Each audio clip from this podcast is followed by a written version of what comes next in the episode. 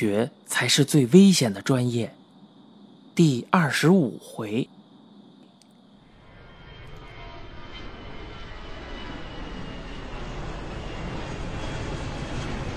就在前几年，TED 中国在南锣鼓巷有活动，师姐带我去蹭讲座听。讲座结束后，我们又一起和 TED 中国的组织者聚餐，这算是 TED 入乡随俗的表现。饭桌上有人聊起感情的事儿，东家要求每人都说一句最肉麻的情话，自己说过的也行，别人对自己说的呢也行。师姐就说，她听过最动听的情话是。我不能忘记你。这个显然没什么爆点嘛，众人一哄就过去了。我后来偷偷的问他：“师姐，是不是那个不睡觉的说的呀？”师姐点点头。我不能忘记你。这句话若是在两人热恋的时候说出来，难免有点煞风景。好像已经想到要分手了似的。我跟师姐打趣儿说：“师姐，你前男友确实有点问题。要是我女朋友这么跟我说话，我绝对认为她已经有别人了。”师姐不为所动，她说道：“你别说，我还真没怀疑过这个。不过，你猜的已经靠谱了。”我们分手的原因，的确和这句话有关系。其实啊，他俩分手的主要原因是这个男的上午都不接电话。开始师姐以为他是工作忙不方便接，也就没在意。但是后来发现，周末休息的时候也不接电话，总是到了傍晚三四点以后才能找到他。另外，也是因为这句情话，让两个人开始有矛盾。女人嘛，就是喜欢听甜言蜜语。师姐有一次问道：“你说，我们会不会永远在一起呀？”本来以为他能吐出点象牙来，谁知道这个男的居然说道：“我。”只能保证，我不想忘记你。你这是什么屁话呀？裤子都脱了，你居然让我听这个！师姐当时就怒了。诸如此类不协调的事情还有很多呢。知道了这些细节之后，又想到师姐说前男友晚上不睡觉，一直盯着她看的事儿，我突然冒出一个特别大胆的想法。我问师姐。师姐，你有没有想过，你前男友可能有抑郁症啊？师姐看着我说：“哎，想过呀。”我也看着师姐。啊，其实师姐她什么都明白。师姐研究生毕业的时候，我作为师弟送了一本书作为临别的礼物。是刘慈欣的短篇小说集。师姐接过去的时候，笑容有些勉强。我说道：“师姐，我知道你不看科幻小说，不过这个作家的可以看看嘛，不是自嗨的那种，感情描写的非常细腻。”我向师姐重点推荐了一篇早期作品，叫《带上他的眼睛》。自从我知道师姐和前男友的事情之后，我就很想让她看这篇小说。当时师姐还跟我抱怨，说这名字太像恐怖小说，不敢看。这故事啊，讲的是人类探测地底，钻地飞船意外失事，滑落到高温高压的地心，船上只活下来一位女领航员，男主人公生活在安全的地面上。上级交给他一项任务，用高科技的设备带女领航员最后看了一眼地面上的风景，然后他和地面上的通讯将永远中断，他将一辈子被囚禁在闷热狭窄的控制舱里，陪伴他的只有永远的孤独，在小说的最后，男主人公说了一句话，这句话是这样说的：“不管走到天涯海角，我离他都不会再远了。”前不久，我看过一篇采访，作者刘慈欣说：“这是一种科幻里才有的浪漫，因为女主角在地心。”所以，无论男主人公在地球上的哪里，他和他的距离都是一样的，不会再远了。在这之前和之后呢，我看过很多浪漫的句子，但都无法与这个相提并论。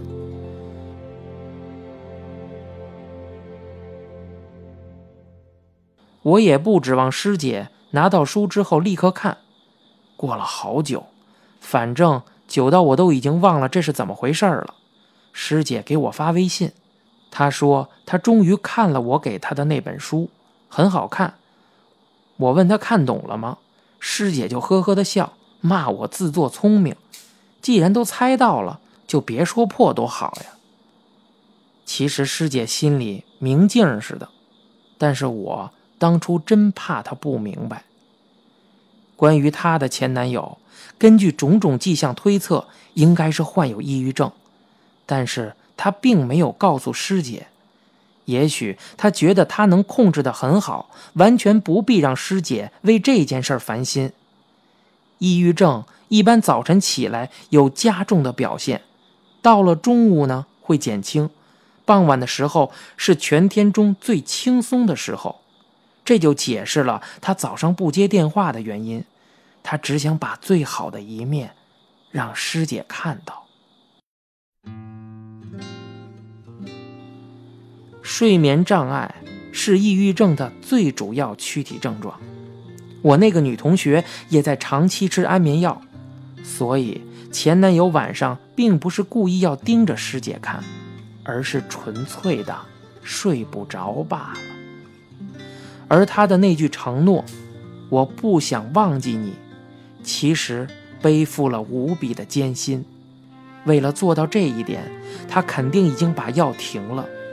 这也解释了为什么他没有极力挽留师姐，因为停药后抑郁症复发的原因，他可能每时每刻都处在自责之中，认为自己无法带给师姐幸福，所以干脆放他离开。师姐最大的毛病就是死鸭子嘴硬，太要强。当年她在饭桌上把前男友那句情话讲出来的时候，她肯定是什么都不明白。但是这么多年过去了，师姐也没有回去找他，我都替她觉得可惜。师姐和我用微信有一搭没一搭的瞎聊天忽然她问我：“哎，上次咱俩去 TED 的时候，你在饭桌上说了一句话。”有个老先生给你鼓掌来着，你还背得出来吗？我缓缓地吸了一口气，又吐了出来。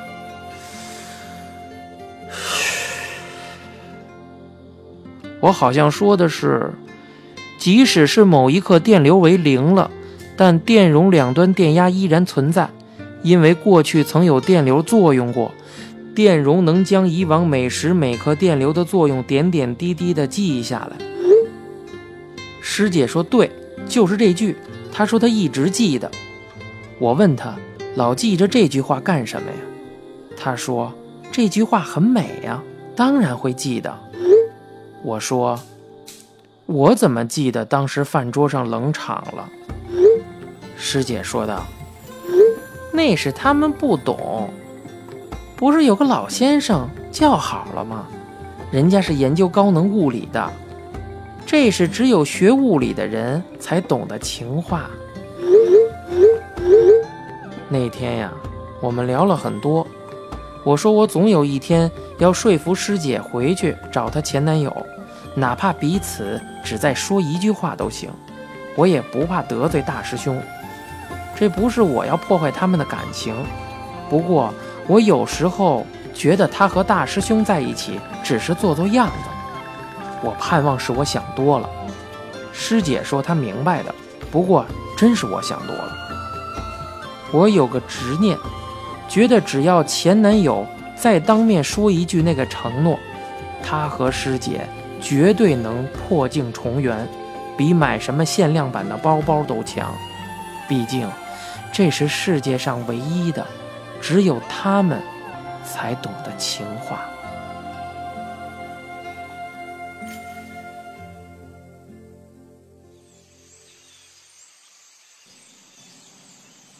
姥姥有一个习惯，不管是看电视剧还是看小说，总是不看结局。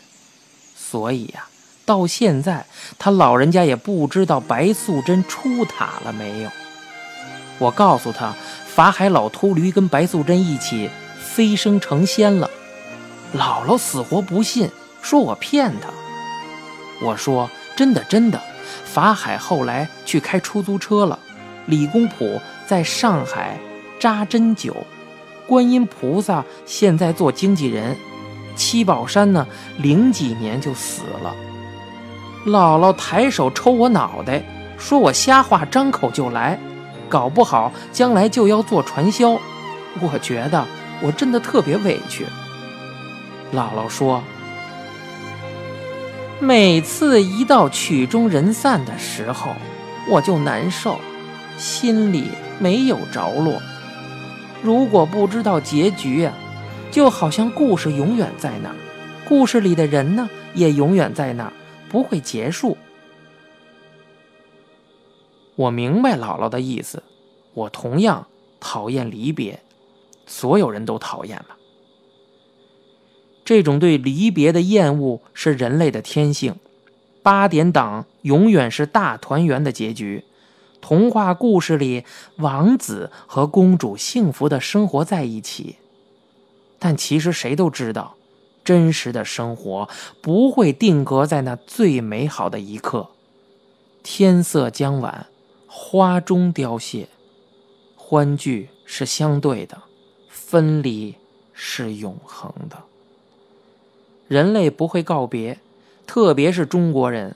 为了保护自己，自欺欺人的本事是必须的。如果不是这样，每一次告别就足以杀死我千百回。我有一位中学同学，目前在中央电视台某频道做编导。其实他最早的志向是做文艺青年，那会儿啊，这个词义还是褒义的。前两年，我看过他拍的一个低成本的微电影。我们毕业后很少联系。关系一般，上学的时候也没什么交情，但是他那次反常的对我特别的热情，请我吃饭，让我去看他剪的片子。我当时感觉这事儿有点蹊跷，果不其然，看了他拍的微电影之后，我真是气儿不打一处来。同学拍的微电影五十分钟，故事大意是说一个男孩子出车祸死了，他女朋友从此患上了。睡行症，就是我们说的梦游。这个女的总是去男孩出车祸的地点徘徊。一开始，家人以为她伤心过度，但是警方发现事故车的刹车有问题，进而怀疑到女孩身上，说女孩梦游回到车祸地点是因为凶手有回现场看一看的心理状态。这片子完全改编自我告诉他的案例。说不好听的吧，就是剽窃，但是我还拿他没办法，因为这基本上是真事儿，不是创作出来的。我讲的时候顶多加工了一点细节，所以不能说他抄袭我。在这件事上，我看出我这个老同学做人实在不怎么地道，他没跟我打招呼也就算了，看在三年同窗的份上，我不会真拿他怎么样的。更何况，他亲的也不是我的拳，但是他恰恰主动告诉我，他拍了这么个片子，又邀请我去看，这就是明摆着居心不良了。这是在试探我的态度吗？如果我不当场提出异议，那以后也不可能再找他麻烦，他就可以心安理得的剽窃。这人坏心眼这么多，怪不得实现不了梦想。不过，这件事不用我操心。他本来想参加一个什么电影节的创投，可是连递材料那一关都没过。电影节的人直接告诉他：“你这题材不行，懂不懂啊？”影视行业规矩的确多，这个故事的题材牵扯到刑侦和灵异，是有忌讳的，但也不至于连创投都去不了。至于他是不是得罪了谁，还是有其他原因在阻止这部影片流通，我就不好说了。现在回想起来，他真应该及时收手。后来，老同学听别人指点，准备补拍几个夜戏的镜头，把故事的灵异部分削弱，企图卖给视频平台。其中有一段要在医院里拍，解释戏中女孩为什么会梦游。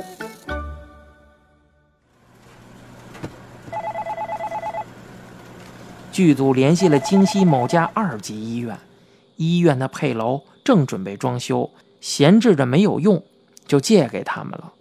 医院领导还说：“我们这晚上没什么急诊，要不要出几个人给你们跑龙套啊？”一切看似都很顺利，但就在开拍的一瞬间，出事儿了。刚拍第一个镜头，老同学突发心梗，闭着眼睛慢慢悠悠地倒在地上，就跟开玩笑一样。好在有一群等着跑龙套的值班医生瞬间冲上去抢救。我觉得这是命中注定，他还不该死。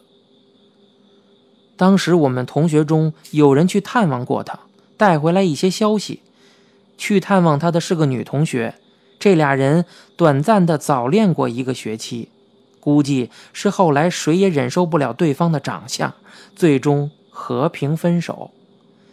女同学在微信里爆料：“某某某心梗了。”我们一群人纷纷表示惊讶，开始互相转发养生公众号。他又说：“但是没事了，抢救回来了。”我们又开始感叹要活在当下，工作不要太拼命什么的。然后有一个跟我关系很铁的姐们儿突然给我私发了几张截图，截图的内容呢是那个女同学和她微信的聊天记录，有一段关键的对话，我一下子就看到了。女同学说：“检查完心脏没毛病。”姐们儿回道。听说健康的人反而容易猝死，他不是也熬夜吗？女同学回应道：“心梗之前，他看见了点东西。”他刚喊开拍，就看见一个男人突然向他冲过来，用手指着他，表情特别凶恶，他就昏过去了。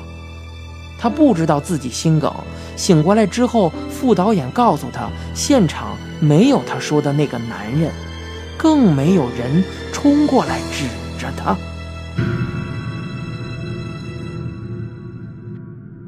之后，微电影的事情被无限期搁置，老同学自己再也没提过，简历上也不写，好像在刻意回避这段经历。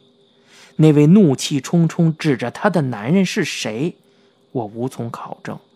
虽然有这个机会，但我不太想去打听。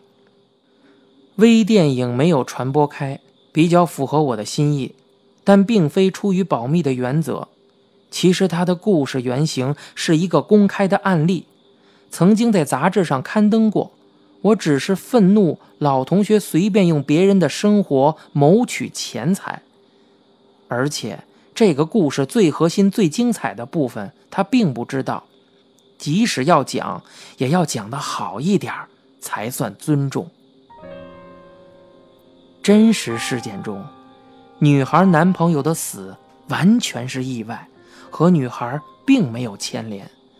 微电影中对于刹车的怀疑，是老同学为了故事完整性添上的。出事的那一天。女孩和男朋友在京藏高速北五环收费站附近吵架，吵架的时候正在堵车，女孩摔车门走了。男朋友生气没管她，自己开车回家。开到半路呢，不放心，又返回来看女孩是不是还在原地，结果就遭遇了车祸，当场死。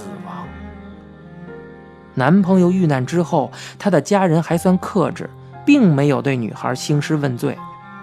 按道理来讲，这事儿也怪不到女孩头上，但丧子之痛总要有个宣泄的出口。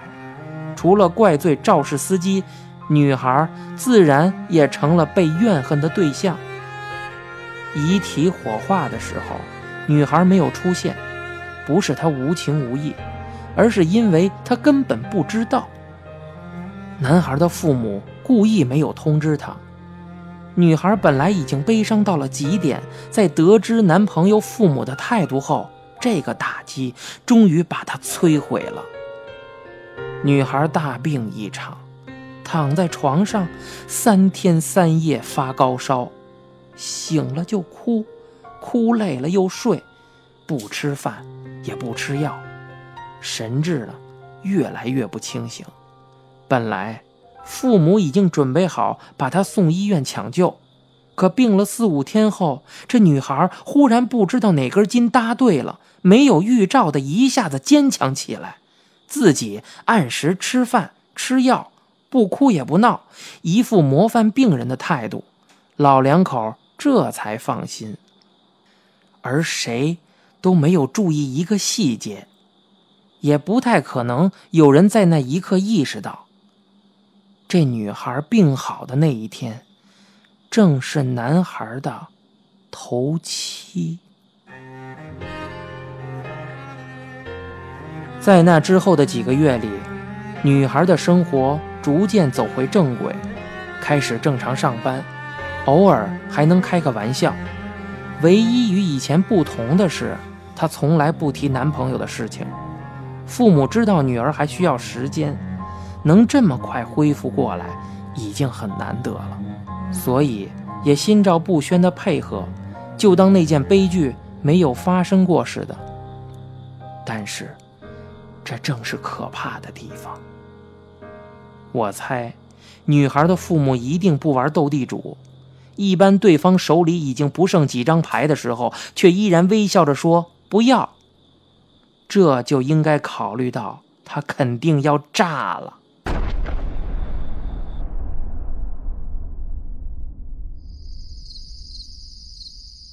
某天夜里，大概是车祸发生后的第三个月，女孩她妈起来上厕所，那时候天已经冷了，老人家穿的比较多，睡觉都套着毛裤和棉袜子，可就是这样，老太太仍然觉得脚底下嗖嗖的灌冷风，她心中觉得奇怪，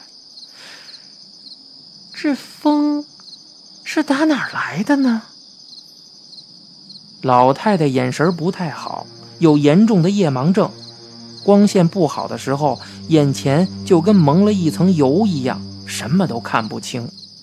她眯着眼睛在客厅里摸索，觉得这凉风越来越大，简直像在脚底下刮旋风似的。老太太没什么心眼儿，什么都没想，就想找到风是从哪儿来的。她没有开灯。因为这电灯的开关呀，在大门口，距离他很远。他摸着摸着，突然额头一疼，砰的一下，撞在了一个坚硬的物体上。老太太被吓了一跳。这房子，她住了三十年，家里每样东西、什么位置，她最清楚。眼前这个地方，应该什么都没有才对呀。至少睡觉前应该是空的呀。他下意识地伸手向前摸，摸到了一扇冰冷的门，这是他家客厅的大门，门是敞开的。原来是门呀！老太太刚刚松了一口气，又觉得不对。哎，这门应该是锁着的呀，怎么开了呢？这时候，他觉得眼前一花，觉得一个人形的东西绕着他飞快地转了一圈，然后像一股烟儿一样消失在黑黢黢的楼道深处。老太太赶紧开灯。这时候，他又做了一个错误的举动，他没有马上关门，而是战战兢兢地向楼道里喊：“谁呀？”没有人回答。灯亮了之后，他没有看见任何人。老太太吓得门也不关，就回屋喊老伴儿叫女儿。三个人醒来之后一合计，都觉得是进小偷了。